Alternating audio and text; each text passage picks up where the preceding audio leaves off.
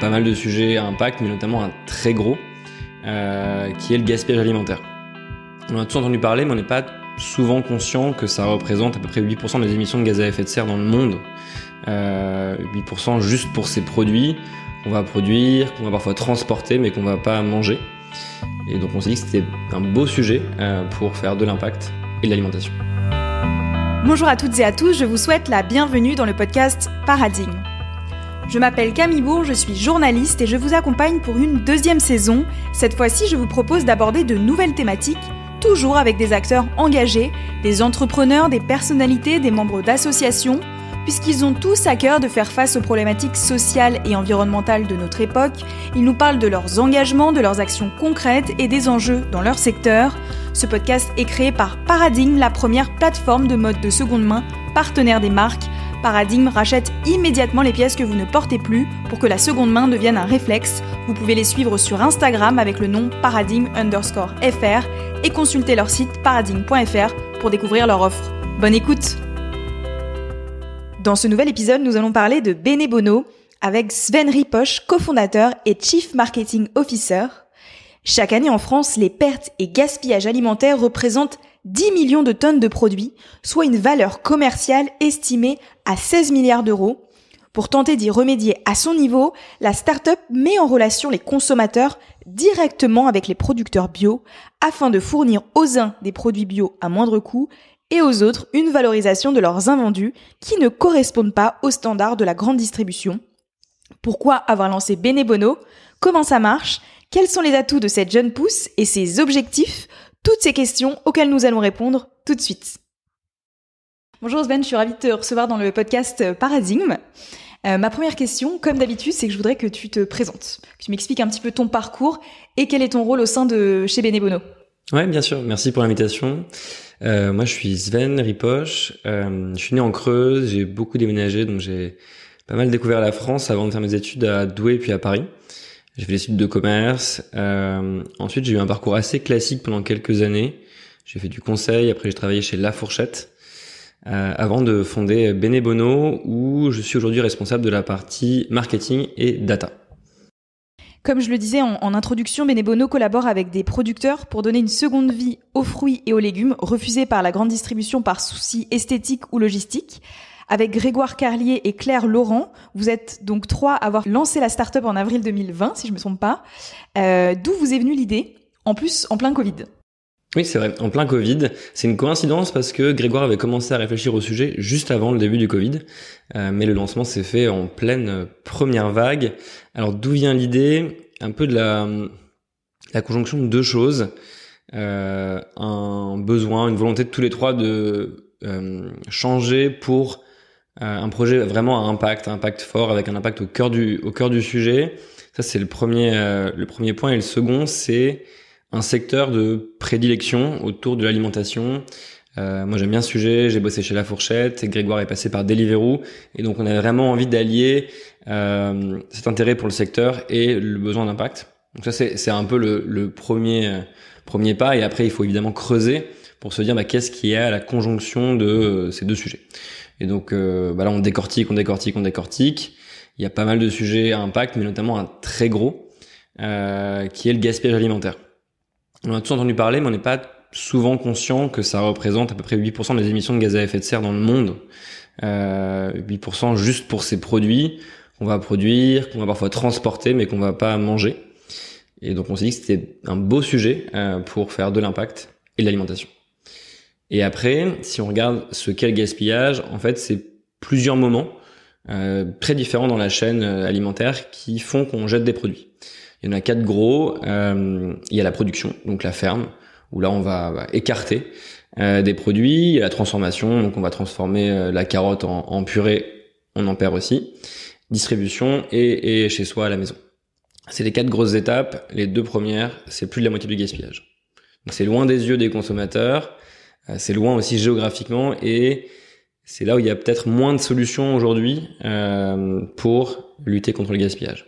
Puisqu'en en aval, on connaît euh, des, des, apps qui sont très cool, type Too Good To Go, Phoenix, qui vont aider les gens à récupérer ces produits. Il n'y avait pas en amont autant de solutions et c'est là qu'on a voulu se lancer. Et quand vous êtes lancé en 2020, du coup, il y avait vraiment pas d'autres acteurs qui étaient sur ce créneau-là que vous aviez vous, ou vous étiez quand même, il y avait un petit peu de non, il y avait pas d'autres acteurs. C'est vrai que c'est intéressant. Nous, on s'est beaucoup inspiré de Misfits Market aux États-Unis, qui s'est lancé en 2018. Euh, et donc euh, les Américains étaient assez pionniers sur ce sujet-là. Ils sont aussi très très mauvais gaspilleurs. c'est vraiment les pires aussi. Mais il y avait des solutions qui naissaient là-bas et qui nous ont inspirés euh, avec la volonté de les reproduire euh, ici en France et en Europe. Comment est-ce que vous avez euh, au départ convaincu les producteurs de travailler avec vous et qu'est-ce qu'ils faisaient justement de ces fruits et légumes avant que vous leur proposiez de, de travailler avec vous, de collaborer avec vous au tout début? Ouais, alors je vais répondre à la deuxième question d'abord. Euh, Qu'est-ce qu'ils font aujourd'hui ceux qui ne travaillent pas avec Benebono ou, ou, ce que faisaient ceux qui travaillent avec Benebono avant? Euh, Il y a généralement un peu de vente à la ferme qui peut aider, euh, mais c'est généralement des petits volumes parce qu'évidemment la ferme elle est pas au cœur de Paris, donc le c'est de la vente directe du coup c'est ça? Il y a de la vente directe qui peut qui peut aider. Il y a parfois les sujets de transformation. Euh, on a des producteurs de pommes qui vont transformer leurs grosses pommes en jus. Et malheureusement, sinon, il y a pas mal de fruits qui restent au bord du champ. Euh, faut se dire que c'est 5% de leur production.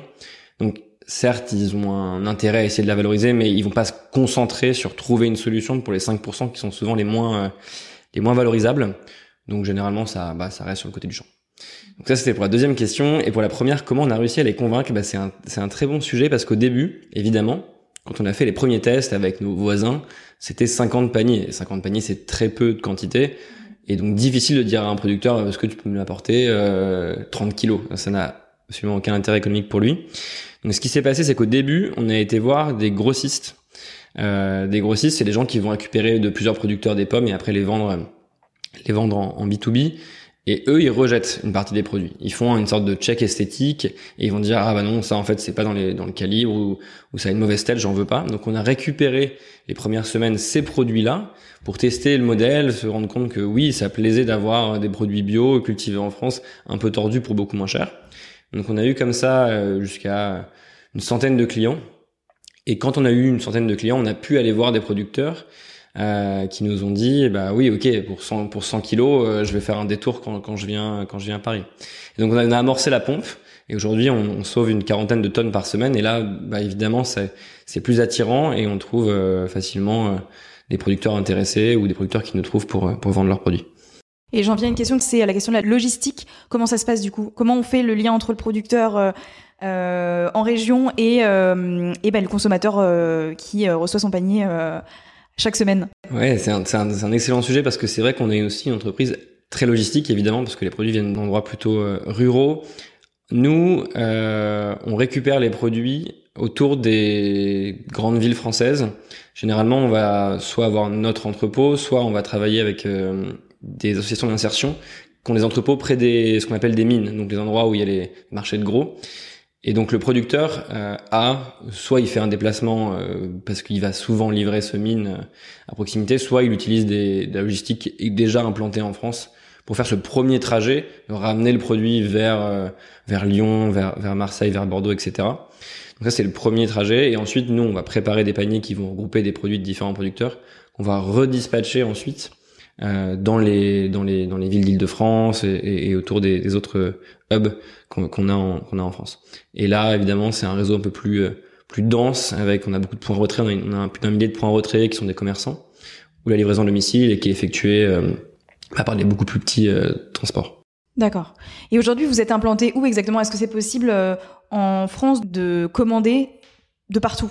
Qu'on soit dans une grande ville ou euh, dans une petite ville euh, ou dans un petit village, c'est possible. Ouais, est-ce faut encore être situé dans, des grandes, dans des grandes villes Il faut trouver le bon prestataire pour aller apporter les paniers partout. Aujourd'hui, on est présent dans à peu près 300 villes à peu près. Ce qui est déjà, Ce qui est déjà pas, mal. Ça grossit chaque semaine et on fonctionne vraiment par par cercle autour justement de ces entrepôts.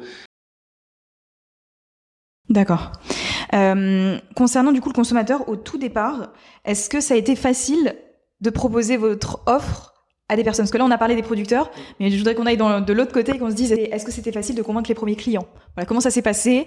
Euh, Sachant qu'on était en, plein Covid, donc du coup, est-ce que justement, il n'y a, pas un avantage pour vous de malgré toutes les difficultés que vous avez peut-être pu rencontrer à cette période, euh, on était dans un, état d'esprit peut-être très, euh, on revenait un peu au local. Donc est-ce que ça a été un plus? Est-ce que ça vous a aidé? Comment ça s'est passé? Alors Oui, ça nous a. C'est marrant parce que le Covid, ça a été à la fois une aide et parfois un handicap. Ça nous a vraiment aidé sur la partie, en effet, trouver les premières personnes qui voulaient tester. Euh, ça a été assez facile. On en a parlé, euh, ne serait-ce qu'autour de nous à Paris. Euh, on prenait des groupes Facebook du quartier et on, et, on publiait un, un, message et on avait tout de suite une dizaine de personnes qui étaient partantes pour le test. Euh, donc ça, c'est vraiment le côté positif du Covid. En effet, les gens voulaient plus cuisiner, mieux cuisiner. Euh, en revanche, on, on fonctionnait avec des points retrait et ces points retrait là ouvraient, fermaient en fonction des vagues. Donc on a eu un peu des quelques galères aussi au lancement, mais franchement, côté client et encore aujourd'hui, on voit qu'il y a un effet de bouche à oreille et, et c'est un sujet qui mine de rien, je pense, parle de plus en plus aux gens. L'impact environnemental d'une part et euh, consommer des produits plutôt bio, plutôt bons et cultivés en France. Les gens pourraient se poser la question, notamment ceux qui ne sont pas rentrés dans le détail encore de ce que vous faites, c'est qu'est-ce qui vous différencie par exemple d'une AMAP Concrètement, qu'est-ce qui pourrait euh, faire que un, client euh, décide de euh, faire appel à vous plutôt qu'à une AMAP dans son quartier, etc.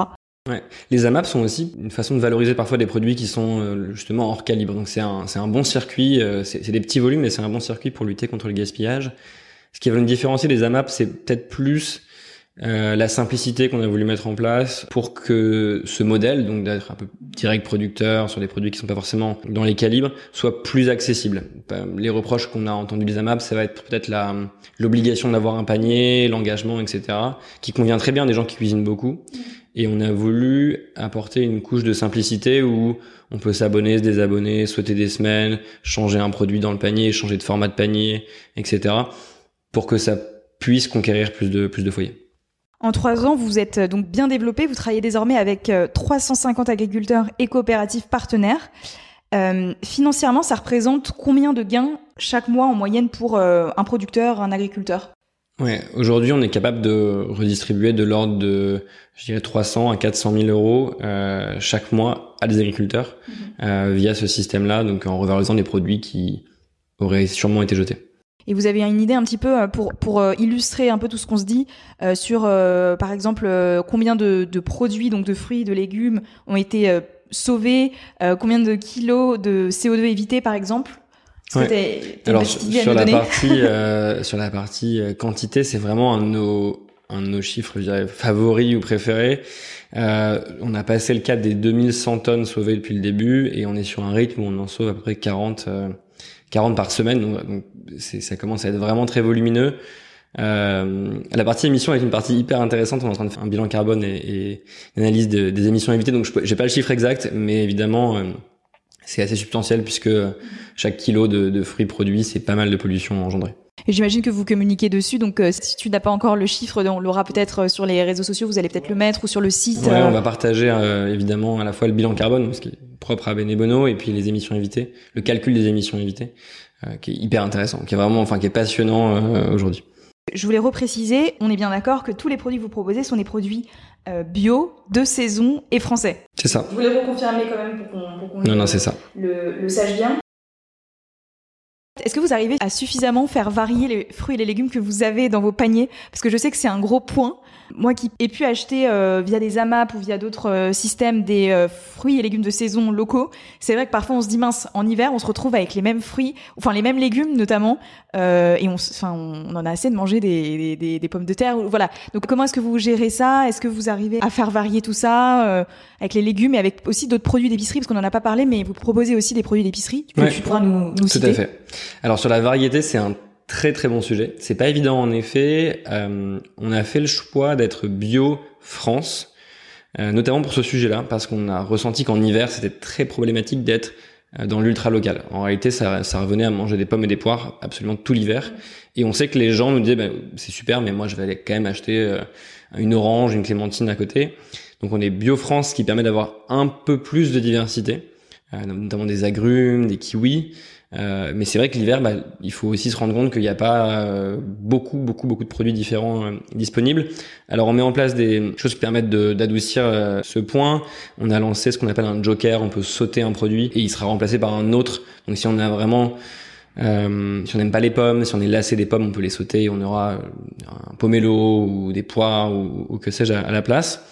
on peut changer de format. On peut se dire, bah cette semaine, je, saute les fruits parce que vraiment ça fait trop de fois que j'ai des kiwis.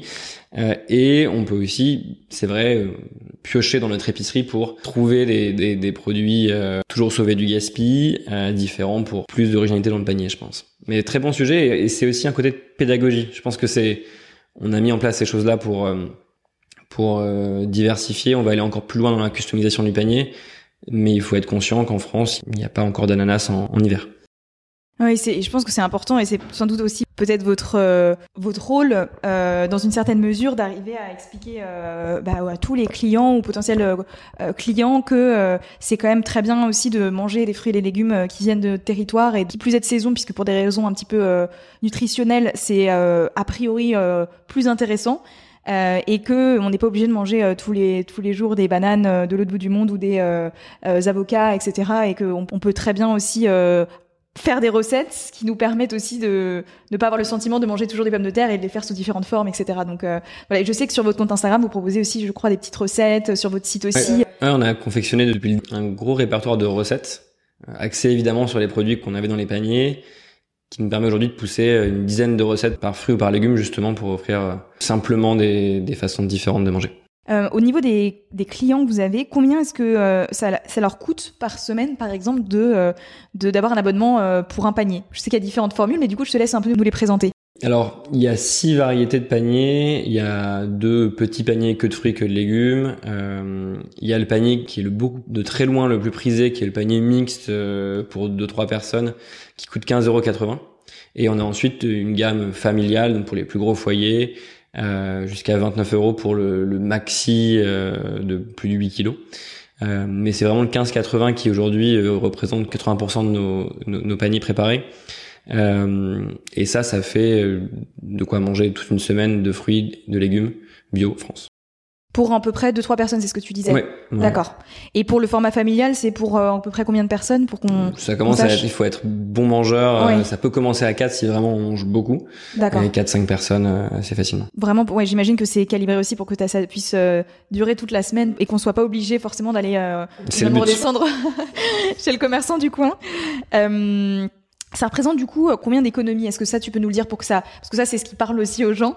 Euh, donc, quelles sont les économies qu'ils peuvent faire euh, grâce à euh, l'achat de ces paniers? Bah, C'est un, c'est aussi un des gros avantages de Benebono qu'on a toujours voulu maintenir, c'est que c'est de l'ordre de 30 à 40% moins cher qu'un magasin bio dans lequel on irait chercher les mêmes produits. Enfin, c'est vraiment, c'est bio France si on compare, et c'est ce qu'on fait chaque semaine.